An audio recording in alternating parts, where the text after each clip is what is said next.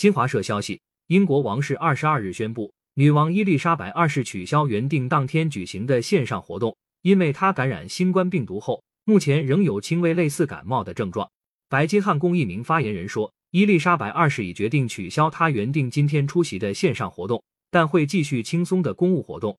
白金汉宫二十日发表声明说，伊丽莎白二世新冠病毒检测结果呈阳性。确诊感染后，他二十一日就巴西近期遭受严重洪灾向巴西政府表达慰问。原本还打算本周按计划进行与外国使节线上会晤等活动，但现在改为到日程临近时再决定。包括原定二十三日与首相鲍里斯·约翰逊的美洲例行谈话。伊丽莎白二世已完成新冠疫苗全程接种，并且打了加强针。